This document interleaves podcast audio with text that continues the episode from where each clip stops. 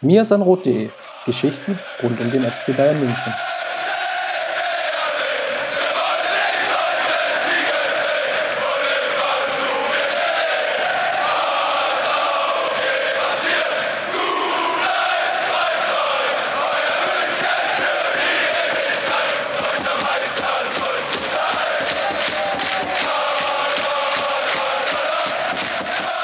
Herzlich willkommen zum Mir sind Rot Podcast. Nach dem Spiel gegen Werder Bremen ist vor dem Entscheidungsspiel gegen Juventus Turin. Ich möchte das Ganze nicht alleine besprechen, sondern habe mir den Jan an die Seite geholt. Grüß dich, Jan. Guten Abend oder guten Tag.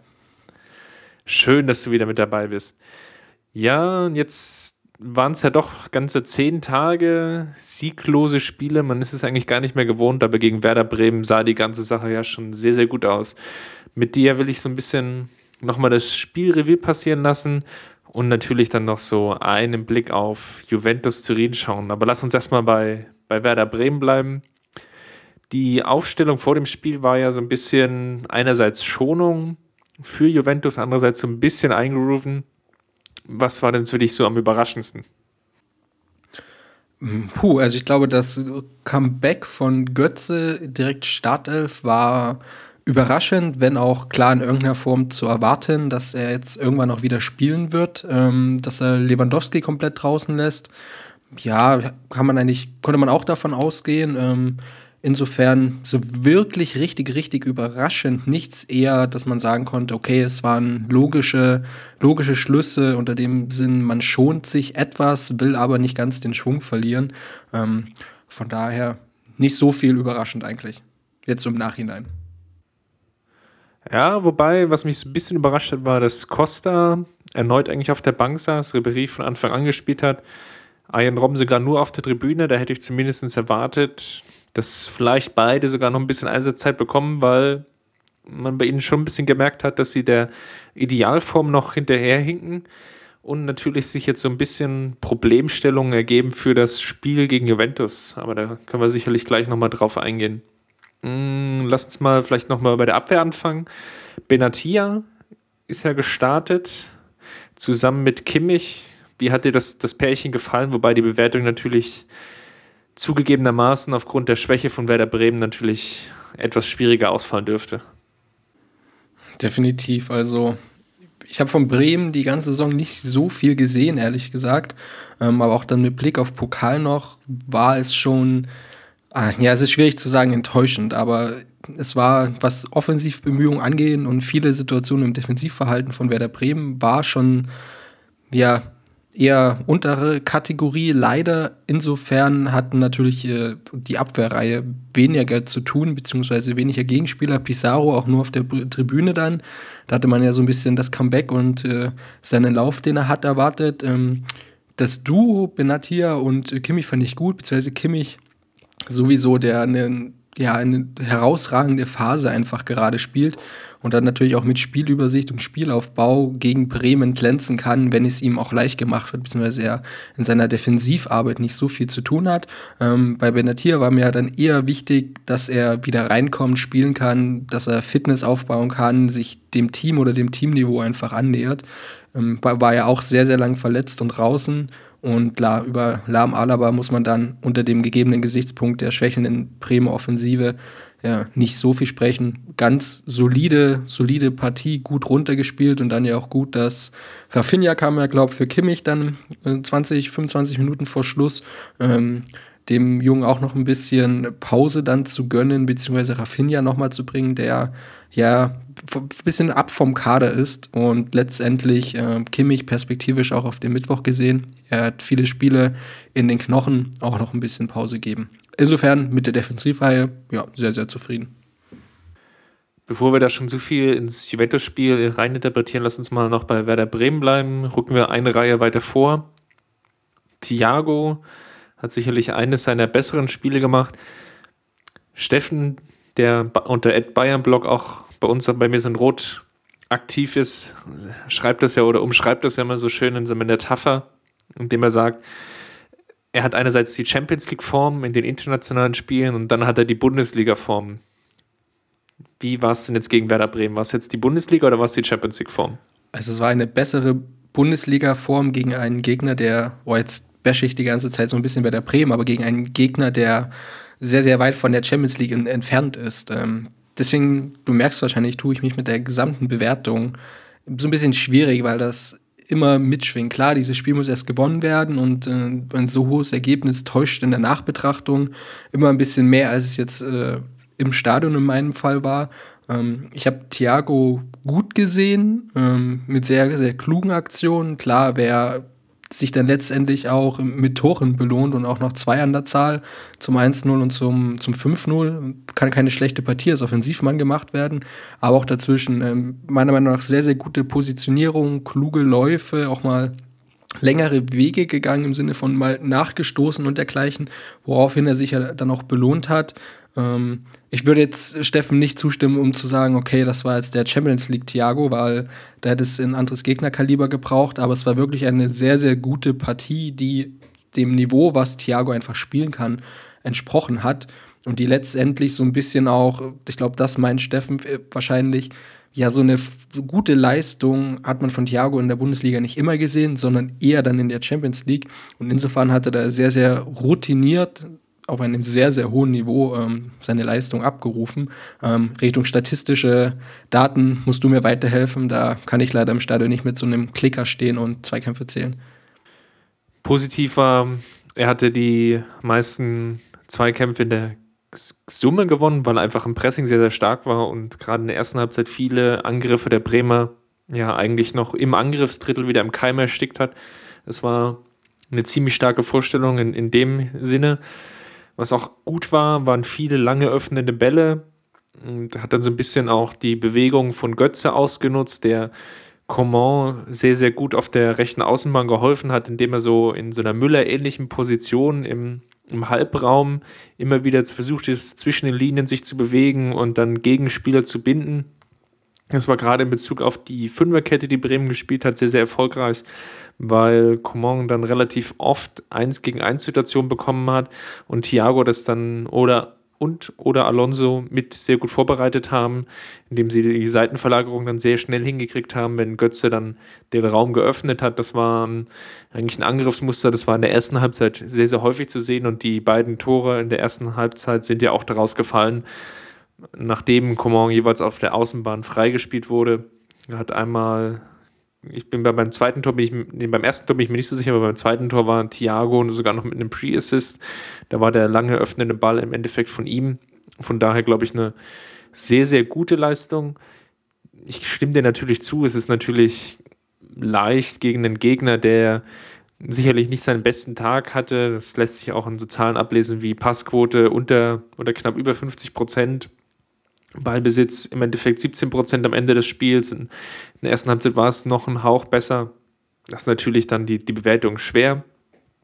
Aber unterm Strich, glaube ich, eine sehr, sehr souveräne Leistung, auch in Bezug auf Konzentration hochgehalten und auch bis zum Ende relativ gut mitgespielt, dann auch noch sogar noch eine 90. Minute dann noch in den Strafraum reingestoßen. Von daher sicherlich einer der besseren Thiago-Auftritte. Würdest du denn sagen, weil wir gerade, ähm, ja, ich sag mal, die Schwäche des Gegners angesprochen haben, was ich da, wie gesagt, das Fernseh- und Stadionbild, in meinem Fall Stadionbild, ähm, bei einem Spiel, was sehr, sehr klar dominiert wird, ist es immer wunderbar, einfach alles zu beobachten, was abseits des Platzes läuft oder eben zu versuchen, die Bewegungen, Innenräume, aus Räumen heraus die Positionierung zu beobachten. Glaubst du, dass solche Spiele, komplett fremde Frage oder auch eigentlich gelöst von dem Spiel gegen Bremen, sehr, sehr gut sind, um die generell einstudierte Bewegungsmechanik, Abläufe, Spielzüge besser zu verstehen, letztendlich auch hinter dieses System Guardiola zu steigen? Oder verzerrt es das Bild wiederum, weil es so einfach ist, solche Dinge zu tun? Mir ist eben, wie du gerade schon erwähnt hast, aufgefallen, wie gut es funktioniert hat, ähm, in, mit einem vorstoßenden Götze, beziehungsweise in den Götze, der an der Strafraumkante nach innen zieht, Coman letztendlich Spieler abnimmt, ihm den Ball noch gibt und dann diese 1 zu 1 oder gar 1 zu 2 Situation, die Coman an diesem äh, Samstagabend dann geschafft hat, in Szene zu setzen. Ähm, auf der gegenüberliegenden Seite mit äh, Ribery und Alaba ja letztendlich genauso. Also das war schon sehr, sehr schön zu beobachten und man sieht, es funktioniert halt nicht immer in der guten Form. Ähm, Insofern gute Beobachtungsschablonen oder wirklich nur dem Gegner geschuldet, deiner Meinung nach? Nee, ich glaube, es war schon in dem Fall ein typisches Angriffsmuster, was immer wieder in der Saison zu sehen war. Gerade auch die, die langen Bälle, die langen öffnenden Bälle waren in den letzten Wochen nicht so oft zu sehen, was natürlich einerseits an der Boateng-Verletzung lag und den daraus resultierenden Umstellungen, weil Alaba das jetzt aus der Innenverteidigerposition heraus zum Beispiel nicht so gut spielen kann, aber auch jetzt Vidal nicht der Typ ist, der jetzt Laserpässe über 50, 60 Meter schlägt. Das ist einfach ein anderer Spielertyp. Von daher ist das Muster so ein bisschen Angriffsmuster in den Hintergrund geraten. Ich denke aber, dass es eine relativ gute Option ist, auch für das Turin-Spiel. Das hatte ich mir im Hinspiel eigentlich schon öfter gewünscht, was aber dann am Endeffekt so ein bisschen einfach sich komplett gewandelt hat, weil der ganze Spielverlauf und die ganze Spielanlage jetzt auch das nicht so unbedingt prädestiniert dafür waren. Aber wie dem auch sei, ist auf jeden Fall ein Angriffsmuster, was ziemlich typisch für diese Saison war, mit auch ziemlich typischen Resultaten, in dem Sinne, dass die Außenspieler möglichst freigespielt werden sollen, in dem Sinne, dass sie 1 gegen 1 Duelle haben und dass sie dann ihren Geschwindigkeitsvorteil, vor allem Costa, aber auch Coman, natürlich auch mit Abstrichen Ribéry und Robben bekommen, sich dann durchsetzen und dann ja, bei drei der vier genannten Spieler eigentlich tendenziell dann nach außen ziehen oder außen vorbeiziehen und dann den Pass nach innen spielen, beziehungsweise die Flanke. Und da auf den nachstoßenden oder den schon positionierten Lewandowski, aber auch den nachstoßenden Müller plus Mittelfeldspieler X treffen. Ist, glaube ich, so ein relativ typisches Angriffsmuster, was diese Saison unter Pep Guardiola die letzte jetzt charakterisiert. Ja, und da muss man ja auch sagen, da, um zu Coman zu kommen, der ja wirklich eine überragende Partie äh, gezeigt hat. Du hattest ja, glaub, dann äh, getwittert, die, die, seine Statistiken auch irgendwie drei, Vor drei Torvorlagen, ich sehe es gerade, äh, vier Keepers, sieben äh, Triplings gewonnen, 95% Passquote als offensiver Außenbahnspieler. Ähm, ja, überragend, oder was würdest du da noch hinzufügen? Ja, es war eine überragende Partie. Ich glaube, was man natürlich nicht vergessen darf, ist, er ist halt noch extrem jung, 19 Jahre. Und dann ist es, glaube ich, immer schwierig, dieses Niveau dauerhaft abzurufen oder sagen wir mal auf einen konstanten Niveau in Wiederholungen abzurufen. Martin Harnik hat das mal so schön umschrieben bei Stuttgart vor ein paar Monaten, indem er auf die Frage, ja, was unterscheidet einen guten von einem sehr guten Spieler, antwortet, der Weltklasse-Spieler kann das halt dauerhaft abrufen und nicht nur alle zwei oder drei Wochen. Und Coman ist natürlich jetzt gerade noch so auf dem Weg dahin, das dauerhaft wieder abzurufen. Aber er ist halt noch nicht da an dem Ziel, hat halt noch zu viele Aktionen oder in normalen Bundesligaspielen zu viele Aktionen mit Verschnitt. Aber natürlich in der Partie jetzt gegen Werder Bremen geht es, glaube ich, auch nicht mehr viel besser. Ja, und das ist ja das Potenzial, was man gesehen hat oder man sich erhofft hat oder äh, vielleicht auch nur äh, Reschke oder Herr Reschke erkannt hat ähm, aus der Distanz, weil Komor kannte ja wirklich keiner vor seiner Verpflichtung so wirklich. Ähm, da ihn jetzt hinzuentwickeln, wird halt eine sehr, sehr große Aufgabe, halt dieses Potenzial, was er hat und in einzelnen Spitzen auch gezeigt hat, ähm, auf so ein konstantes Level zu bringen. Ähm, aber wirklich sehr, sehr beeindruckende Partie für mich, der Comor schon sehr gut fand, aber vielleicht da jetzt dieses ganze Potenzial, was möglich ist, natürlich gegen ähm, diesen Gegner gesehen hat. Und jetzt eher die spannende Frage ist, wie oft kann er das in den nächsten Monaten oder im nächsten Jahr abrufen und wie kann man oder wo kann man ihn dann einpegeln in seiner Gesamtleistung? Ja, ich glaube, es wird relativ spannend sein, dann auch so die Rolle zwischen ihm und, und Robben, weil die vom Spieltypus her total unterschiedlich sind. Das lässt sich auch sehr gut an der Schussstatistik der Stürmer ablesen. Lewandowski hatte gegen Mainz und gegen Dortmund insgesamt nur drei Torschüsse abgegeben. Eigentlich relativ geringe Werte für seine Saison. Gegen Darmstadt waren es noch zehn oder sogar elf Versuche, also eine zweistellige Anzahl. Und es lag vor allem daran, weil Arjen Robben sehr, sehr oft nach ihm gezogen ist, sehr, sehr oft den eigenen Torschuss, den eigenen Abschluss gesucht hat. Was natürlich prinzipiell nicht verkehrt ist, weil sich dann die Verteidiger natürlich auch noch ein Stück weit umorientieren müssen, weil es jetzt nicht nur ein Stürmer ist oder mit Müller dann zwei Stürmer sind, die Aufmerksamkeit benötigen, sondern natürlich auch noch die Flügelspieler.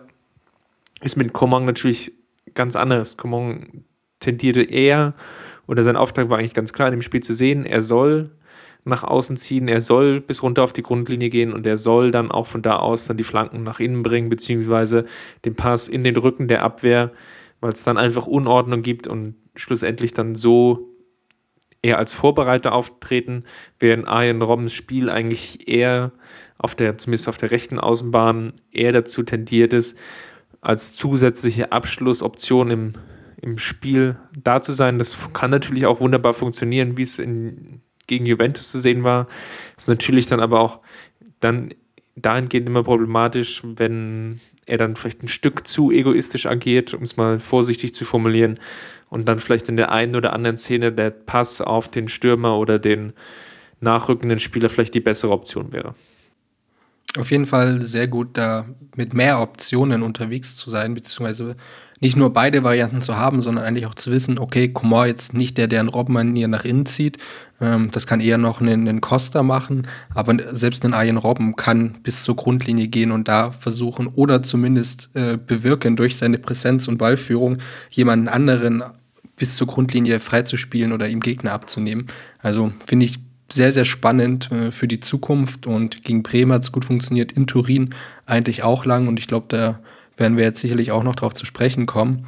Ähm, inwiefern dann sich Costa wieder gegen Ribery durchsetzt, was wir da jetzt auch sehen, ist für mich auf der anderen Seite eine ähnliche Frage. Aber solange wir über diese Spieler mit ihren Fähigkeiten und eigentlich dem Potenzial, was in der Mitte offensiv noch vorhanden ist und einsatzbereit ist oder wieder einsatzbereit bereit wird, wenn man jetzt Richtung Götze schaut, ähm, könnte uns schlechter gehen.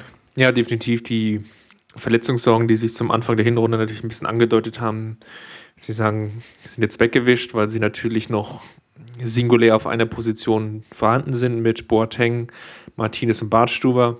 Aber dadurch, dass Benatia so langsam wieder in Tritt kommt, sieht die ganze Sache schon etwas besser aus und auf den anderen Positionen kann ja im Prinzip Pep Guardiola aus dem Vollen schöpfen. Was mich dann schlussendlich auch zur Frage bringt, wie du die Partie gegen Juventus siehst und vor allem auf welchen Positionen du welche Spieler aktuell vorne siehst. Ich würde wiederum beginnen mit der Abwehr. Ich glaube, im Endeffekt, ja, es gibt zwei beziehungsweise drei Optionen, die wir durchdiskutieren sollten. Die erste ist natürlich die ganz klassische Viererkette, die wir zuletzt gesehen haben da in zwei verschiedenen Abwandlungen. Die erste ist mit Benatia und wahrscheinlich dann Kimmich. Hätte dann den Vorteil wahrscheinlich, dass Alaba auf der Außenbahn spielen könnte, also als Außenverteidiger. Oder aber die zweite Variante, die wir Dortmund gesehen haben mit Alaba und Kimmich im Zentrum und mit Bernat auf der Außenbahn. Das wäre so die, die erste Frage. Oder eine ganz andere Theorie natürlich noch die Dreierkette, wie sie zum Beispiel im Hinspiel bei Juventus zu sehen war, mit Vidal in der Mittelposition. Also da mir im, also im Hinspiel gegen Juventus, also in Turin, ähm, diese zuletzt jetzt von dir angesprochene Variante, vor allen Dingen auch mit Vidal in einer solchen Position, auch ja, als Kämpfernatur, in Anführungszeichen, obwohl ihn das wahrscheinlich auch zu sehr reduziert, sehr, sehr gut gefallen hat. Ähm, würde ich mir wünschen, dass man diese Variante nochmal geht, auch ähm, mit den Möglichkeiten, die man einfach mit einer Dreierkette weiter vorn dann hat, eben durch die Position. Ich kann mir aber sehr gut vorstellen, dass man aus dieser, ja, den, dem Drehen des Spiels von Turin gelernt hat. Und kann mir durchaus vorstellen, jetzt, je nachdem, wie äh, Benatia äh, oder Benatia nach dem Spiel in Bremen fit ist, beziehungsweise klar angesprochen lang verletzt gewesen, ob da jetzt noch Kraft im Tank genug ist oder ob es kleine Wehwehchen gab, kann man ja in die Nachbehandlung oder die Nachsorge äh, nicht reinschauen, könnte ich mir durchaus vorstellen, dass man Alaba oder dass Pep Guardiola Alaba wieder auf die Außenbahn lässt, auch um seinen Vordermann besser in Szene zu setzen, was letztendlich auch daran liegt, dass Bernard nicht in dieser Form fit ist aktuell, das hat man auch schon im Spiel in Turin gesehen, dass man da Potenzial verliert. Und ich entsprechend ich mir vorstellen könnte, dass Pep Guardiola mit zwei sehr, sehr starken Außenbahnen äh, ins Spiel gehen möchte, die schon von hinten raus nach vorn gepusht werden, was er eben in bestmöglicher Form mit Alaba über links und mit Lahm über rechts äh, erreicht und eventuell mit Benatia natürlich noch einen großen Spieler in die Zentrale bekommt. Deswegen reines Bauchgefühl, ohne es jetzt wirklich einschätzen zu können und auch im Blick zu haben, dass ich äh, Juve sehr, sehr wenig beobachtet habe jetzt in der Zwischenzeit, könnte ich mir sehr, sehr gut vorstellen, dass wir die Kette sehen, wie sie jetzt am Wochenende gespielt hat. Also mit Alaba, Benatia, Kimmich und Lahm. Ähm, und davor dann Vidal, der natürlich in seiner Rolleninterpretation dann etwas anders wird. Ähm, wobei, wenn wir sehr hochschiebende Außenverteidiger haben, da letztendlich auch für Vidal genug Defensivaufgaben äh, noch vor ihm liegen. Vielleicht noch so als kleinen Einschub, weil du jetzt gesagt hast, du weißt nicht ganz genau, wie Juventus gespielt hat, dann kann ich da vielleicht mal ein bisschen Abhilfe schaffen. Die Partien nach dem Bayern-Spiel waren einerseits ein Sieg gegen Inter Mailand, die zu dem Zeitpunkt, jetzt bin ich nicht ganz sicher, glaube ich, Vierter waren in der Tabelle. Das wurde dann zu Hause 2 zu 0 gewonnen, das Spiel. Man, ein relativ souveräner Auftritt, will ich sagen glanzlos, aber es war eher so eine Partie auf Augenhöhe, die dann aber schlussendlich von Juventus nach einem nach einer Standardsituation relativ souverän dann in der zweiten Halbzeit dann gewonnen wurde. Dann ein paar Tage später gab es das Coppa Italia Halbfinal-Rückspiel, auch gegen Inter Mailand. Das wurde 3 zu 0 verloren, nachdem das Hinspiel 3 zu 0 gewonnen wurde und Juventus konnte sich dann erst im Elfmeterschießen durchsetzen. Und jetzt im Nachhinein, nach diesem relativ, ja, ich will nicht sagen verkorksten Auftritt gegen Inter Mailand, gab es jetzt eigentlich noch zwei Partien. Einmal gegen ähm, jetzt muss ich nachschauen. Äh, genau, gegen Bergamo und gegen am Wochenende gegen Sassuolo. Die beiden Partien gegen eher untere Teams in der Tabelle. Relativ glanz- und schmucklos mit 2 zu 0 und 1 zu 0 am Wochenende, beziehungsweise am Freitagabend hat das Spiel stattgefunden, gewonnen. Gegen Sassuolo hm, gab es eine relativ große Rotation. Pogba hat unter anderem auf der Bank gesessen, nicht gespielt. Dann Morata ist relativ spät erst eingewechselt worden, wobei der jetzt nicht, nicht immer Stammspieler ist. Die Baller Mansukic haben vorne drin gespielt. Im Vergleich zum Hinspiel ist Alexandro wieder fit. Der wird dann der linke Außenverteidiger sein. Relativ spielstarker, wesentlich auch offensiverer Spieler, als es Evra der Fall ist oder mit Evra der Fall ist.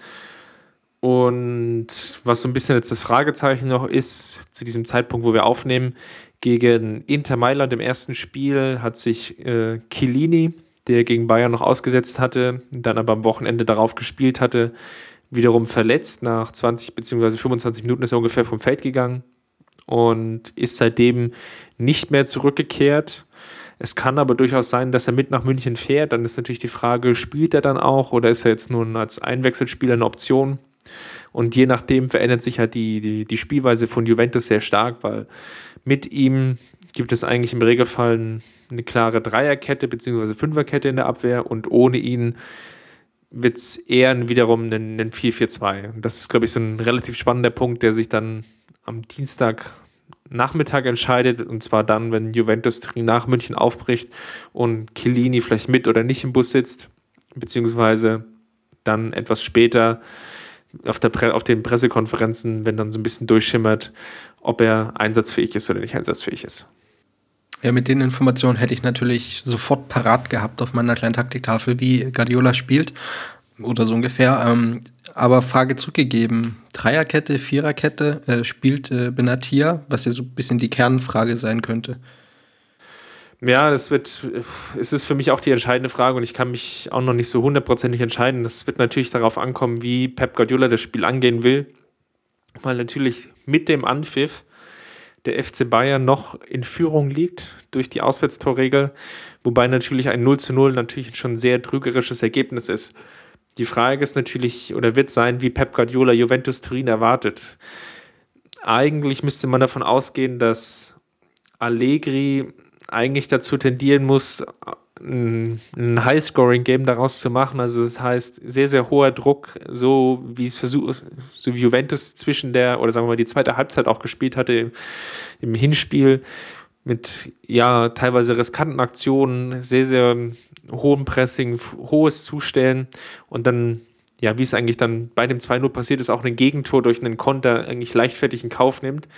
Weil unterm Strich Juventus ja nur davon profitieren kann, wenn die Partie meinetwegen auch 2 zu 2 ausgeht oder sogar 3 zu 3. Also ein relativ oder ein Ergebnis gibt mit relativ vielen Toren. Ich kann mir ja eigentlich nicht vorstellen, dass Juventus jetzt versuchen wird, sich hinten reinzustellen und dann eher über eine Kontertaktik versuchen wird, ins Spiel zu kommen. Einfach aus dem Grunde, weil sie, selbst wenn sie ein Tor machen, in Anführungsstrichen nur ein Tor brauchen, um, um noch weiterzukommen. Also von daher erwarte ich eigentlich, dass Juventus versuchen wird zu agieren und dann würde ich prinzipiell auch erstmal davon ausgehen, dass Benatia sicherlich die Nase deswegen vorne hat, weil es einfach nochmal eine Option ist im, im Kopfballspiel und noch ein bisschen mehr Sicherheit gibt auf Seiten der Bayern. Aber würdest du dann Vidal vor ihm spielen lassen wiederum oder die etwas nicht so presseresistente, dafür etwas passsichere, über, mit mehr Übersicht äh, spielende Variante Alonso. Schon Vidal, oder? Ich denke, Vidal hat aktuell so ein bisschen Nase vorne, weil er einfach Zweikampfstärker ist. Ich glaube, eher die spannende Frage wird sein, wer mit Vidal spielen darf. Thiago hat sich natürlich nach dem Wochenende ein Stück weit empfohlen. Ist selbst im Pressing, im Pressingspiel sehr stark. Kann natürlich dann auch in bestimmten Phasen die Bälle halten und kann die Bälle auch sehr, sehr gut verteilen. Wenn es Kontersituationen gibt, ist das sicherlich eine, eine Option. Ich denke nicht, dass wir wiederum eine, also dass wir nicht die Option sehen, dass Costa, Ribery und Robben spielen. Also wir werden nicht mehr als zwei Flügelspieler sehen, das kann ich mir nicht vorstellen, sondern Pep Guardiola wird es wahrscheinlich eher wiederum klassisch anlegen mit Müller auf der Zehnerposition und Lewandowski im Sturm. Wird dann eher wahrscheinlich die Frage sein, wer auf der linken Seite spielt, weil Ribery und Costa das so aktuell so ein bisschen auf Augenhöhe haben, während auf der rechten Seite sicherlich Robben einfach aufgrund der Erfahrung noch den, den Vorzug von Vorkommand bekommen wird. Ja, Robben se sehe ich auch gesetzt, genauso wie Müller und Lewandowski, ganz klar. Ähm, ich kann mir durchaus vorstellen, dass Ribery spielen wird ähm, und man Costa, auch jetzt, weil Ribery wirklich gut gespielt hat, äh, wenn es seinen Fitnesszustand zulässt. Ähm, ich erinnere mich an die Partie gegen Mainz, wo er einfach nach 65 Minuten ja, durchaus gepumpt war. Ähm, jetzt nicht mit ganz so viel Intensität äh, gegen Bremen. Kann ich mir durchaus vorstellen, dass Ribery von Beginn an spielt. Der also äh, Ribery und Robben die Außenbahnen lässt. Auch Ribery und Alaba dann als kongeniales Paar so ein bisschen. Und Costa eher noch so als druckvolle Variante auf der Bank lässt. Ähm, an Thiago wird es natürlich dann so ein bisschen liegen, den Laden zusammenzuhalten oder vielleicht nicht zusammenzuhalten, sondern die, die Verbindung herzustellen. Und da stimme ich dir auch zu. In Kombination mit Vidal hat mir das bisher sehr, sehr gut gefallen. So ein bisschen aufschaukelnd die beiden auch. Ähm, und das Team natürlich äh, mit Vidals Zweikampfstärke und so ein bisschen Thiagos, ja, vielleicht kann man es auch Witz im Pressingverhalten nennen, also im Sinne von dem Gegner eher die ballabluchsende Variante zu spielen, ähm, kann ich mir schon sehr gut vorstellen. Äh, wie gesagt, ein paar Offensiven sind für mich absolut gesetzt. Ähm, Vidal auch mit der Nase vorn, ähm, Ribery oder Costa wird noch eine, ja, eine spannende Einschätzung, weiß ich nicht. Würde ich jetzt auch gerne reinschauen, wie so der allgemeine Fitnesszustand ähm, von vor allen Dingen Ribery nach dem Spiel in Bremen war und wie viele Minuten Champions League höchstes Niveau er sich zutraut oder gehen kann aktuell.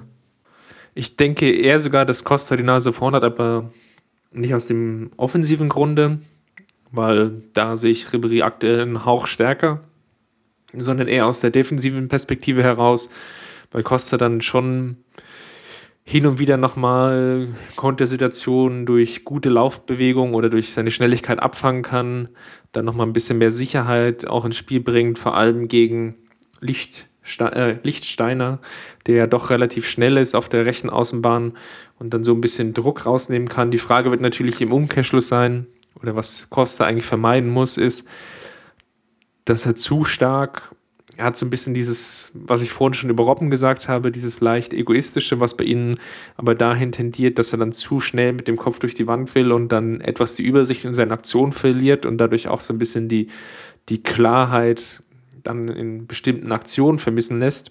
Ich denke, das wird so ein bisschen das, das Problem sein, dann ihm dann noch beizubringen oder ihn noch ein Stück weit dahin zu bringen, leichtfertige Ballverluste zu vermeiden. Das hat Coman eigentlich am Wochenende gegen Bremen sehr, sehr gut vorgemacht. Also, wenn es gepasst hat, ist er vorbeigezogen.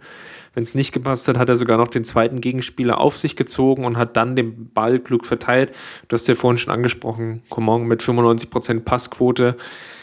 Wenn es natürlich Costa schafft, sich auch in diese Sphären hineinzuspielen und dieses Niveau zu erreichen, dann sehe ich ihn aktuell natürlich aufgrund der, defensiven Mitarbeit natürlich noch ein Stück weit vor Ribery, wobei Ribery natürlich dann eine schöne Option ist, je nachdem wie der Spielverlauf ist, ihn in der vielleicht 65., 70. Minute zu bringen, vielleicht etwas früher auch im Vergleich zum, zum Dortmund-Spiel oder auch zum Hinspiel, um einfach dann noch den Druck auf die Außenbahn noch weiter hochzuhalten. Ja, da finde ich beide Varianten spannend. Sowohl den einen als den anderen von Beginn bringen. Vollkommen valides Argument von dir mit Costa. Hatte ich jetzt in meiner Bewertung nicht so stark eingeschätzt, aber stimmt natürlich auch. Ähm, auch seine Geschwindigkeit in der Defensive nochmal auszuspielen. Ähm, sehr, sehr spannend. Wird zumindest äh, jetzt neben der Frage, mit welcher Defensivkette wir ablaufen, vermutlich äh, die Außenbahnbesetzung links das spannendste Thema, wenn dann irgendwann die Aufstellungen reinflattern, ähm, um letztendlich auch, ja, vielleicht gar ein bisschen Marschroute abzuleiten, beziehungsweise, wie du erwähnt hast, wie reagiert Pep Guardiola oder besser gesagt vielleicht gar noch, welches Spiel möchte äh, Turin eigentlich in München anbieten? Ja, natürlich, also beide Varianten sind denkbar. Die entscheidende Frage ist vielleicht natürlich auch noch, wie Pep Guardiola das ganze Spiel anlegt. Versucht das jetzt eher so ganz aggressiv wie im Hinspiel oder versucht das eher so eine aus einer Mischung beziehungsweise mit den ähnlichen Herangehensweise wie gegen Dortmund. Da haben wir auch ein hohes Pressing gesehen, aber doch sehr, sehr punktuiert. Denn es wurden auch nur einzelne Spiele angelaufen. Passwege wurden eher zugestellt. Es wurde jetzt nicht sofort auf die Balleroberung gegangen. Es wurde jetzt nicht bis hoch auf die Mittellinie geschoben, beziehungsweise sogar so hoch geschoben, dass alle Spieler im, in der Hälfte von Juventus Turin waren. Von daher, ich kann mir vorstellen, dass das Pep Guardiola noch mit der aggressiven Taktik probiert, einfach auch aus dem Grunde oder mit der Hoffnung, vielleicht auch Juventus in den ersten 20, 30 Minuten zu überrollen. Das haben wir in dieser Champions League-Saison schon bei einigen Gegnern gesehen oder auch in den letzten zwei, drei Jahren. Ich erinnere jetzt nur an die K.O.-Spiele gegen Schachtjo Donetsk, gegen Porto, aber auch das Heimspiel gegen Arsenal waren ja so ein bisschen in diese Richtung, dass die Entscheidung im Prinzip schon nach einer halben Stunde gefallen ist, weil Bayern einfach so aggressiv und so dominant gespielt hat. Wenn es das im Hin also wenn es das wieder machbar ist, dann kann natürlich auch das Hinspiel ein Stück weit vergessen gemacht werden, weil die Vorentscheidung dann vielleicht schon früh gefallen ist. Aber wie gesagt, dafür müssen sehr, sehr viele Faktoren zusammenkommen. Allen voran natürlich die Chancenverwertung, die zwar gegen Bremen sehr gut war, aber in den letzten Wochen dann doch etwas ja, zu wünschen übrig ließ, wenn man gerade nochmal mit so einem Blick auf das Spiel gegen Dortmund schaut. Ja, da muss vermutlich auch nicht nur die, das Herausspielen von Chancen, das aus Bewegungen Chancen kreieren oder aus dem Pressing heraus in Chancen kommen, passen, sondern diese dann konsequenter genutzt werden. Ähm, Costa ja auch äh, in Turin. Von daher ich erwarte das Spiel wirklich mit sehr, sehr viel Spannung. Ich bin ja mehr vorfreudig als noch beim Hinspiel, was ich einfach null einschätzen könnte. Ich bin sehr, sehr gespannt. Das hat sich jetzt so im Laufe des Gesprächs auch entwickelt, welche, welchen Abend Juventus Turin auch anbieten möchte in München und wie dann natürlich ähm, der FC Bayern darauf reagieren kann ähm, und sein Spiel ja letztendlich in der, in der eigenen Arena einfach auch dem Gegner aufzwängen möchte und muss. Deswegen sehr, sehr sehr, sehr gespannt. Eine echt gute Partie. Ich glaube, das war ein wunderbares Schlussfazit. An der Stelle möchte ich nochmal bei uns auf den Blog verweisen. Wir sind rot.de. Wir werden noch eine kleine Vorschau zum Spiel haben, die vielleicht auch noch ein Stück weit aktueller ist, als was wir jetzt in dem Podcast besprechen konnten, einfach aufgrund der, der Aktualität und vielleicht noch den einen oder anderen Spieler, die vielleicht doch nicht mitwirken können werden dann natürlich in epischer Breite das Spiel im Nachbericht haben. Dürfte ungefähr so eine Stunde nach Spielende bei uns auf dem Blog online sein. Und ja, nach dem Spiel ist dann, wie so häufig, dann doch wieder vor dem Spiel. Am Donnerstag bzw. Freitag, je nachdem, wie wir es zeitlich eintakten können, werden wir uns dann schon mit dem nächsten Bundesligaspiel beschäftigen, der Auswärtspartie gegen den ersten FC Köln. Und einen Roundup soll es zwischendurch auch noch geben. Volles Programm die Woche. Wieder mal volles Programm, Jan, dann mach dich ans Werk. Ich bedanke mich. Sehr gut. Es ist Montagabend, also ist eher so äh, Zeit für Bett und morgen wieder angreifen. Dann hast du es wunderbar zusammengefasst. Dann bleibt mir nur noch euch allen zu wünschen eine angenehme Woche mit den hoffentlich richtigen Ergebnissen und ja, macht's gut. Servus. Kampf gewonnen, den Drohne kommen, der Haien hat's gemacht. Ich hab geträumt von dir, von unserer Weltpläne. Wir haben den Kampf gewonnen, den Drohne kommen, der Haien hat's gemacht. Ich hab geträumt von dir, von unserer Weltpläne. Wir haben den Kampf gewonnen, mit ohne Knochen der